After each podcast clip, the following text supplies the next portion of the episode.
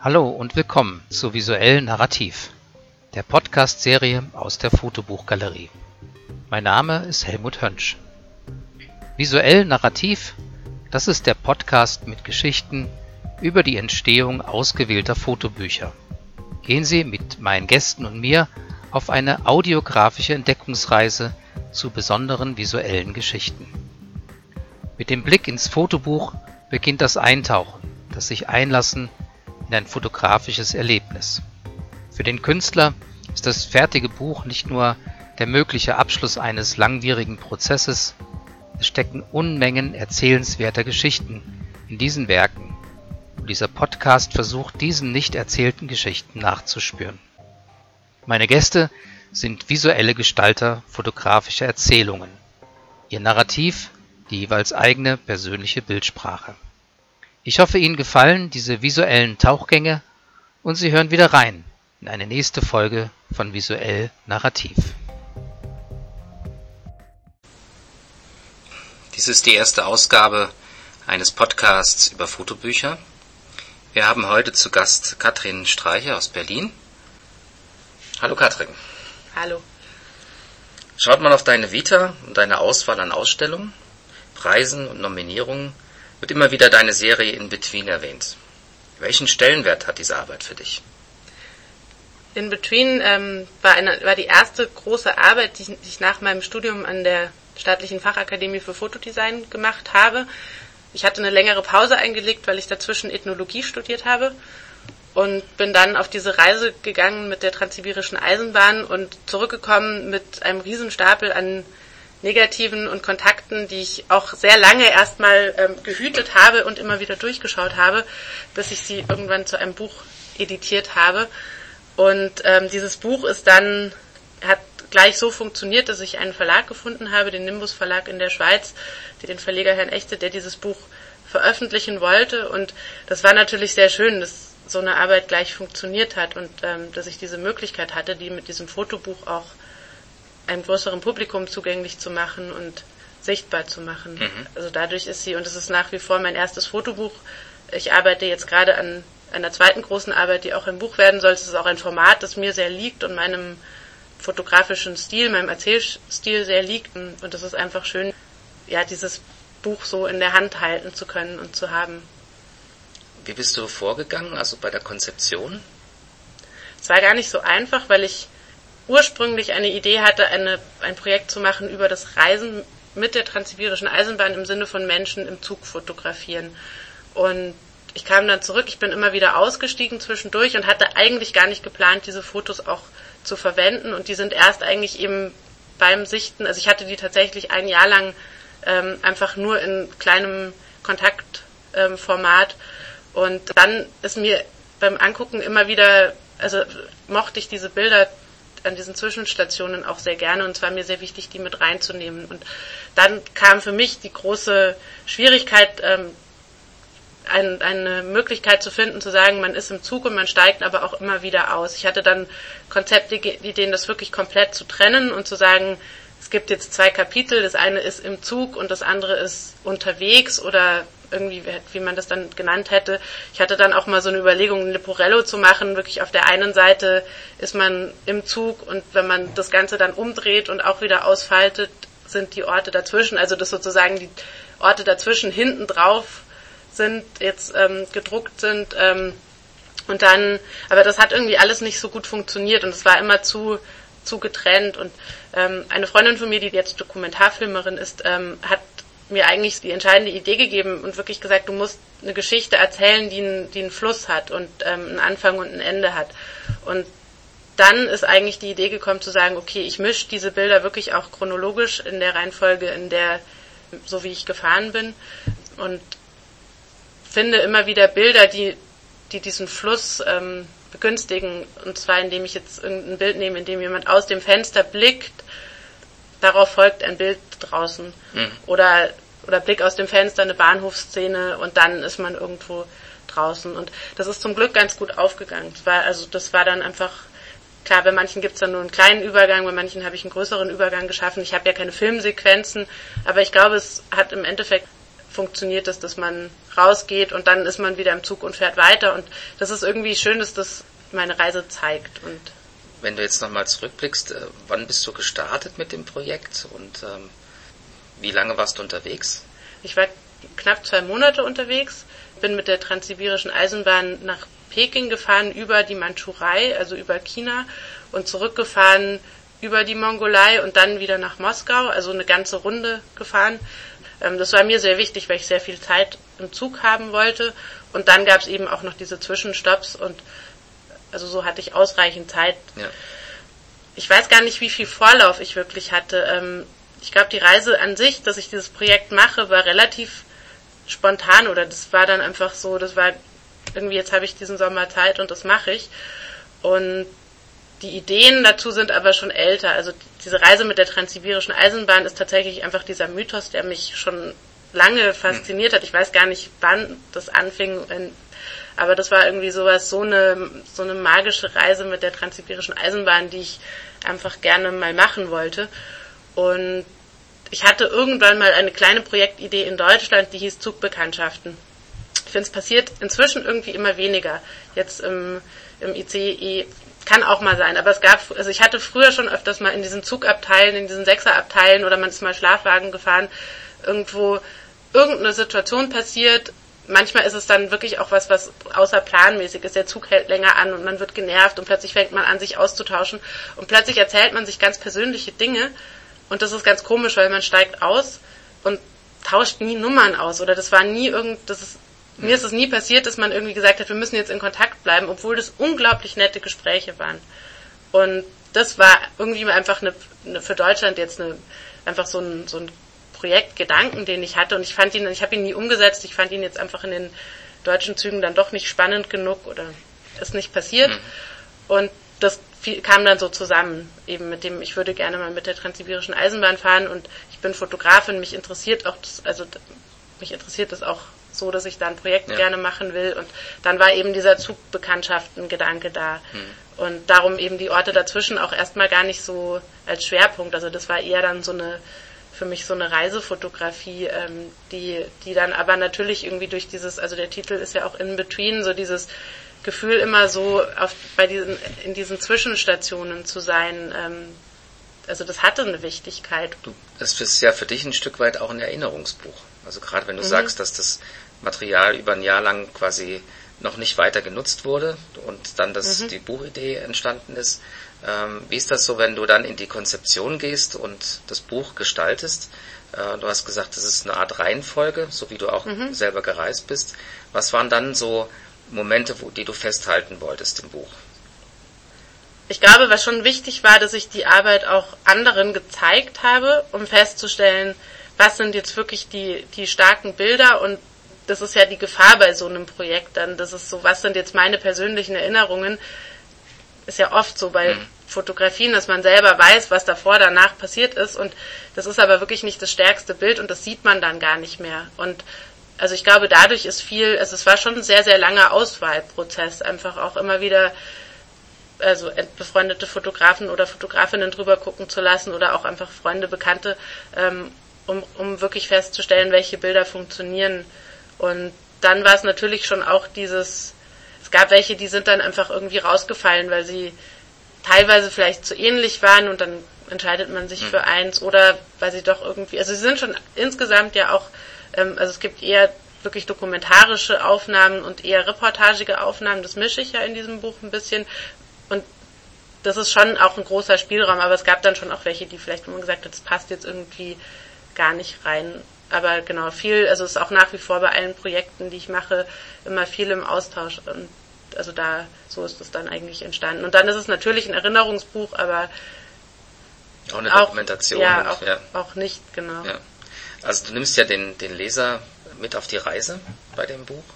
Ähm, und da gibt es so Momente, wo man wirklich das Gefühl hat, vom Raum, von dieser, von dieser Weite, gerade bei den Bildern von der Wüste Gobi, dann auch die Enge zum Teil, ja, also Raum mal von ganz außen und mal vom Abteil selber. Was sind da so Erlebnisse gewesen, die du festhalten konntest? Also im Zug waren es natürlich tatsächlich die, die Zugbekanntschaften. Einfach auch schon aus dem Grund, weil, also weil in dieser Enge immer Menschen waren. Also ich glaube, wir sind nie eine Teilstrecke gefahren, in der irgendwie die Abteile leer waren. Und das ist natürlich andersrum dann aussteigen, also gerade in Sibirien, China und der Mongolei. Also ich hatte an allen Orten gab es irgendwie, ähm, gab es eine, also ich habe einfach viel, bin viel an Orten ausgestiegen, an denen es diese Leere gab. Das ist natürlich schon ein starker Kontrast. Und selbst in Peking, also ist natürlich also eine Großstadt, aber wir sind dann auch rausgefahren und waren dann auch wieder irgendwo an Orten, wo, wo wirklich Raum war und das sind dann ganz andere Geschichten natürlich als im Zug und auch da geht es dann eher um die Weite, also da, dadurch mischen sich dann auch die Bilder. Ja, ja. Du hast ähm, in dem Buch einzelne Bilder ja schon mal ausgewählt gehabt für heute, wo man eben auch so ein Gefühl bekommt, wie man mit den äh, im Abteil Sitzenden in Kontakt kommt. Mhm. Ähm, magst du da etwas erzählen? Also ich habe das eine Bild ausgewählt mit dem kartenspielenden Soldaten. Das finde ich deswegen sehr schön oder das, über das erzähle ich sehr gerne, weil es eine schöne Geschichte dazu ist, wie ich mit den Menschen in Kontakt gekommen bin. Ähm, weil das ja natürlich, also man sitzt im Zug sehr eng aufeinander. Jetzt hatte ich einen ziemlich großen Nachteil, muss ich sagen, auf dieser Reise, dass ich kein Russisch spreche. Es gibt immer wieder Leute, die Deutsch sprechen, gerade ältere Menschen, ähm, die das in der Schule gelernt hatten oder so und Studenten oder also in meinem Menschen in meinem Alter dann auch oft Englisch, aber es gab auch immer wieder Situationen, in denen wirklich Hand und Fuß nötig war. Und ich hatte das große Glück, dass mir eine Bekannte, die in Novosibirsk geboren war und in Deutschland aufgewachsen ist, gesagt hat, wenn du in Russland Zug fährst, dann musst du Durak spielen können. Das ist ein Kartenspiel und hat mir vorher das Spiel beigebracht. Und das war tatsächlich so, dass es Situationen, also wir saßen einfach da irgendwie, man guckt sich so ein bisschen an, stillschweigend, äh, weiß nicht so ganz, man, also ich offensichtlich Touristin oder ich habe dann schon versucht, mit Hand und Fuß zu erklären, ich mache hier ein Fotoprojekt, die Kamera war ja auch groß und aber man weiß nicht so ganz. Und dann packte jemand dieses Kartenspiel aus und ich frage nur Durak und sie gucken mich an und ja, ich habe dann da irgendwie mitspielen können und dann muss man auch nicht sprechen können. Also dann, dann funktioniert es und dann sitzt man da stundenlang und spielt irgendwie Durak. Und das war natürlich ein total toller Icebreaker, ähm, mit den Leuten wirklich in Kontakt zu kommen und dann auch Bilder zu machen. Und ja, dieses Bild zeigt das für mich natürlich sehr gut und es ist aber auch in dieser Arbeit für mich ein, ein wichtiges Bild, weil sehr gut gezeigt wird, wie, wie da wirklich, also wie in diesem Zug gelebt wird, in dieser Zeit, die man, man ist ja bis zu fünf Tage da mal zusammen, auch in, in diesen Abteilen oder in diesen offenen Wägen in der dritten Klasse, wie in dem Fall. Und dann sitzt man halt auch bei den Nachbarn auf dem Bett und die schlafen nebenbei. Also passiert ja sonst wirklich sehr selten und das ist schon eine besondere Nähe, die man da hat. Und ja, eine andere Geschichte dazu ist noch, ähm, das, was ich sehr spannend fand an dieser Reise, ist wirklich auch kennenzulernen, was das für, also so Distanzen für eine Normalität haben können und auch mit dieser Zugreise. Also es ist ja so eine lange Strecke oder dieses Land ist einfach so unglaublich groß. Und jetzt dieser, dieser junge Soldat war jetzt zum Beispiel in Kaliningrad stationiert und wohnte aber irgendwo in Sibirien und fährt halt dann immer, wenn er irgendwie Heimaturlaub hat, fährt er halt immer diese ganze Strecke da entlang und ähm, das irgendwie auch fand ich fand ich einfach spannend. In der Buchbeschreibung auf deiner Webseite sprichst du von dieser Reise als eine besondere Wahrnehmung von Raum und Zeit. Äh, wie lässt sich diese Wahrnehmung beschreiben? Hm, das hat damit zu tun, also das prägnanteste daran ist, dass man zumindest im russischen, auf dem russischen Teil dieser Strecke immer, die Züge immer zur Moskauer Zeit abfahren. Also wenn man ein Ticket kauft, die Uhrzeit, die auf dem Ticket steht, ist die Moskauer Zeit. Man fährt aber durch, jetzt muss ich muss ehrlich sagen, ähm, auswendig weiß ich es jetzt nicht mehr. Also ich glaube, ich bin insgesamt durch acht Zeitzonen gefahren, das war dann aber bis China, aber es sind fünf oder sechs, die man in Russland durchfährt und man ist quasi schon sechs Stunden weiter. Immer und, noch die gleiche Zeit. Und die gleiche Zeit. Wir sind zu zweit gefahren, also das nur kurz, zu, also mit einer ähm, Bekannten von mir, die gefilmt hat und geschrieben hat. Und wir hatten das dann mal zeitweise wirklich so geregelt oder ich glaube sogar durchgehend, weiß ich gar nicht mehr, dass wir uns beide, also das eine, dass wir gesagt haben, eine von uns stellt jetzt die Uhr weiter und die andere nicht und die eine war dann immer Moskau-Zeit, weil wenn man ausgestiegen ist, musste man ja wirklich gucken, dass man seinen Zug erwischt, obwohl man eben schon vier Stunden weiter war mhm. eigentlich. Und ähm, also das hat einen großen Teil davon ausgemacht. Das führt natürlich auch dazu, dass jetzt irgendwo in Krasnojarsk jemand in den Zug einsteigt, wer in einer ganz anderen Zeitzone ist als jemand, der von Moskau durchfährt und auch irgendwie in seiner Taktung bleibt. Und es ist ja eh hell, dunkel draußen, spielt nicht so eine Rolle. Man hat die ganze Zeit sein Bett. Die, die werden nicht wie in den deutschen Zügen zusammengeklappt, sondern die bleiben aufgebaut und man schläft halt einfach mal zwischendrin, weil es irgendwie passt. Aber also auf der Rückfahrt bin ich fünf Tage durchgehend im Zug gefahren von Irkutsk nach Moskau zurück. Das war die längste Strecke ganz durchgehend. Und ich fand es dann irgendwie total absurd, dass irgendwie jeder so seine eigene Zeit da mit sich rumträgt. Und das fand ich eine, ja, fand ich sehr, ein sehr spannendes Erleben von eben Zeit und Raum, weil man sich ja auch örtlich immer wieder weiter bewegt. Und dann ist diese ganze Reise, finde ich, einfach spannend, dass man durch, also dieses mir ist es sonst einfach noch nie passiert, dass ich so langsam an einen Ort hingeführt wurde. Also man ist ja auch real wirklich so zwischen den Zeitzonen, man ist irgendwie immer zwischen den Ländern, zwischen den Städten, man ist dann irgendwie auch so zwischen den, den Menschen in den Zugwaggons und ja, das ist so. Deine Reise ist ja jetzt so, dass du nicht nur äh, von der Zugreise als solches, also im Zug äh, Fotografien hast, sondern auch von dort, wo du dann übernachtest und wo mhm. du deine, deine Station hast. Genau. Gab es da so Situationen, wo du sagst, das war sehr wertvoll, das auch noch einzufangen und auch ins Buch mit reinzubringen? Ja, einige. Also darum sind es, glaube ich, auch so viele Orte zwischendrin. Da kann ich auch gleich nochmal zu den Bildern, die ich rausgesucht habe, was erzählen. Es gibt das eine Bild mit dem Mädchen im hellblauen Kleid im Wohnzimmer. Mhm. Seite 31. Ähm, Seite 31, genau vor, vor dem sehr markanten Teppich an der Wand. Und das ist, also war für mich auch schön, irgendwie so diesen Zugang zu haben, unterwegs in, in Wohnzimmer von Leuten oder in, also wir haben dort übernachtet und das hatte auch wieder, das war auch wieder ein schöner Zufall, ähm, dass auch wieder eine Bekannte vorher in Deutschkurse an russischen Universitäten, an sibirischen Universitäten koordiniert hat und dadurch aber auch irgendwie Ansprechpartnerin war für Studenten und Studentinnen und wusste, dass ich diese Reise mache und gesagt hat, ich kann da einfach mal hinschicken, ob da jemand, ob du da jemanden treffen kannst. Und also man kommt aus Sibirien nicht leicht nach Deutschland. Das heißt, wenn man Deutsch üben will, freut man sich sehr, wenn jemand Deutsches vorbeikommt. also ich wurde da wirklich unglaublich warm empfangen und das auch an mehreren Orten. Also es hatten sich dann tatsächlich in Tomsk und in Krasnojarsk und in Irkutsk jemand gemeldet und ich konnte bei den Leuten wohnen, hatte auch kein Sprachproblem, was sehr schön war und habe dadurch irgendwie einen schönen Zugang bekommen und, und war auch zu Hause. Und da ist, darum ist dieses Bild für mich auch wichtig, weil das einfach dann auch nochmal ein ganz anderer Einblick war und auch so, auch so Stereotype aufgebrochen hat oder Vorstellungen. Also ich bin da irgendwie, das ist irgendwie in, in Sibirien gibt's natürlich wahnsinnig viel Plattenbauten und graue Städte und man kommt da erstmal hin und denkt sich, ui, mal sehen, wo ich da jetzt untergebracht bin und dann kommt man in diese Häuser rein und es ist so wahnsinnig schön warm ähm, gemütlich eingerichtet und überhaupt nicht dem, was man von außen oder was ich dann von außen erwartet hatte. Und das fand ich einfach auch eine schöne Erfahrung, die ich da machen konnte. Wie ist das denn, wenn man jetzt so eine Reise im Nachhinein nochmal zusammenstellt in einem Fotobuch? Gibt es da auch etwas, wo man merkt, man hat in dem Moment, den man jetzt nochmal darstellen wollte, keine Bilder?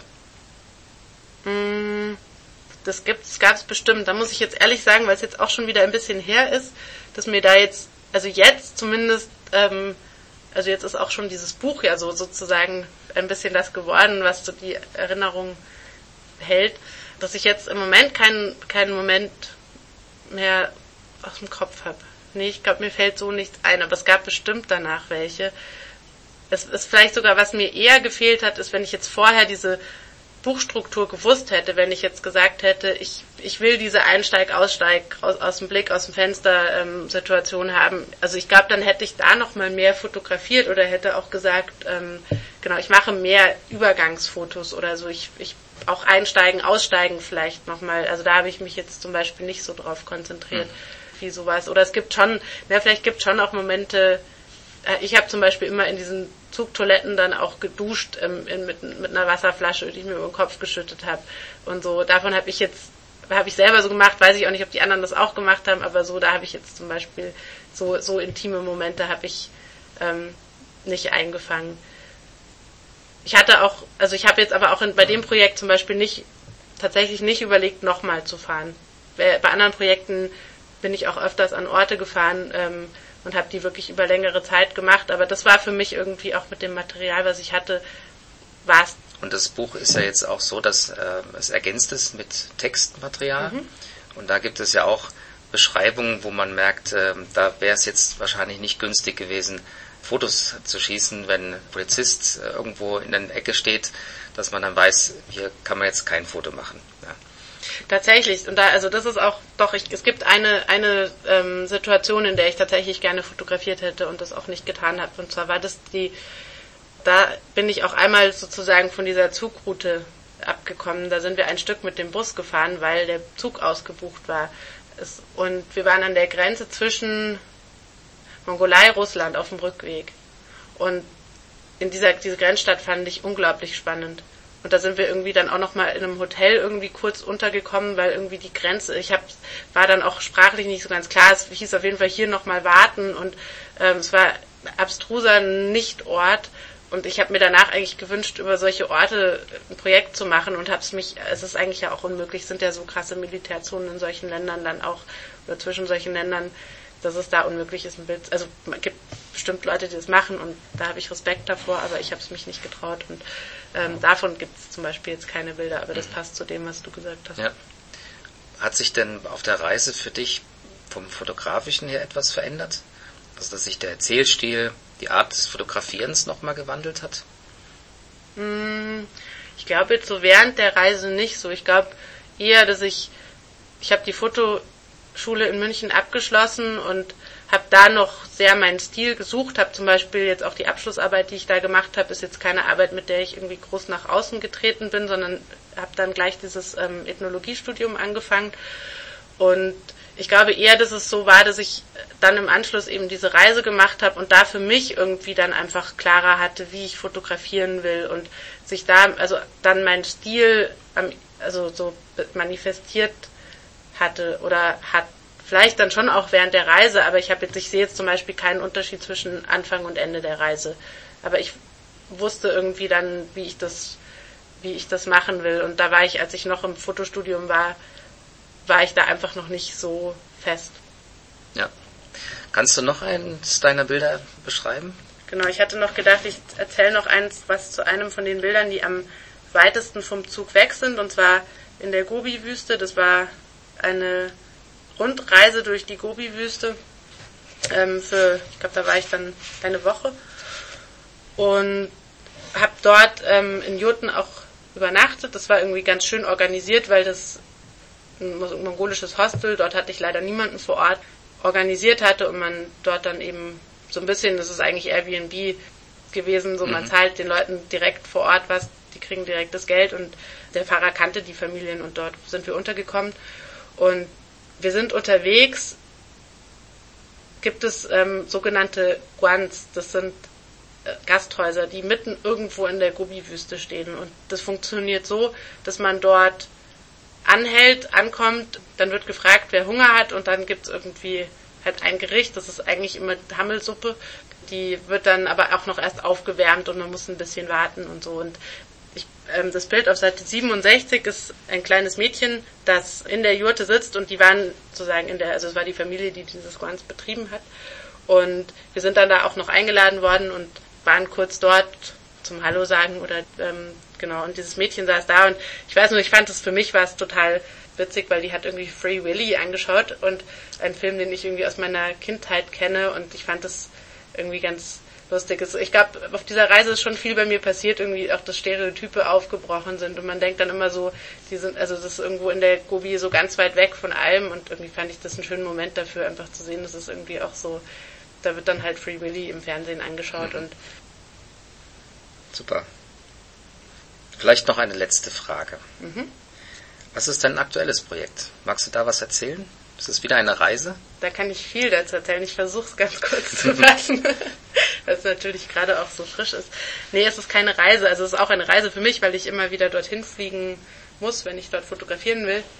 Ich fotografiere eine Arbeit in Nordschweden, in Kiruna. Es ist eine Minenstadt, die in den nächsten Jahren, Jahrzehnten umziehen muss, weil durch die Eisenerzmine der Boden unsicher wird Genau, ich war jetzt die letzten zwei Jahre sechsmal dort und der erste Teil des Projektes ist für mich auch abgeschlossen und zwar ist wirklich gerade dieses die Situation in Kiruna ist gerade so, dass dieser Umzug bevorsteht, dass auch es wird auch schon darüber berichtet und die Leute wissen alle Bescheid. Es gibt jetzt aktuell tatsächlich auch den Bau eines neuen Rathauses fünf Kilometer entfernt, also dort kommt die neue Innenstadt hin.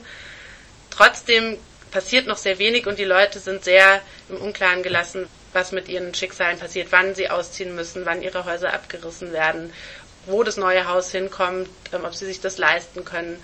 Ähm, und so Fragen sind, sind dort gerade offen und damit befasst sich meine Arbeit eigentlich über diesen Wartezustand, diesen Zwischenzustand vor, vor, diesem, vor diesem eigentlichen Stadtumzug.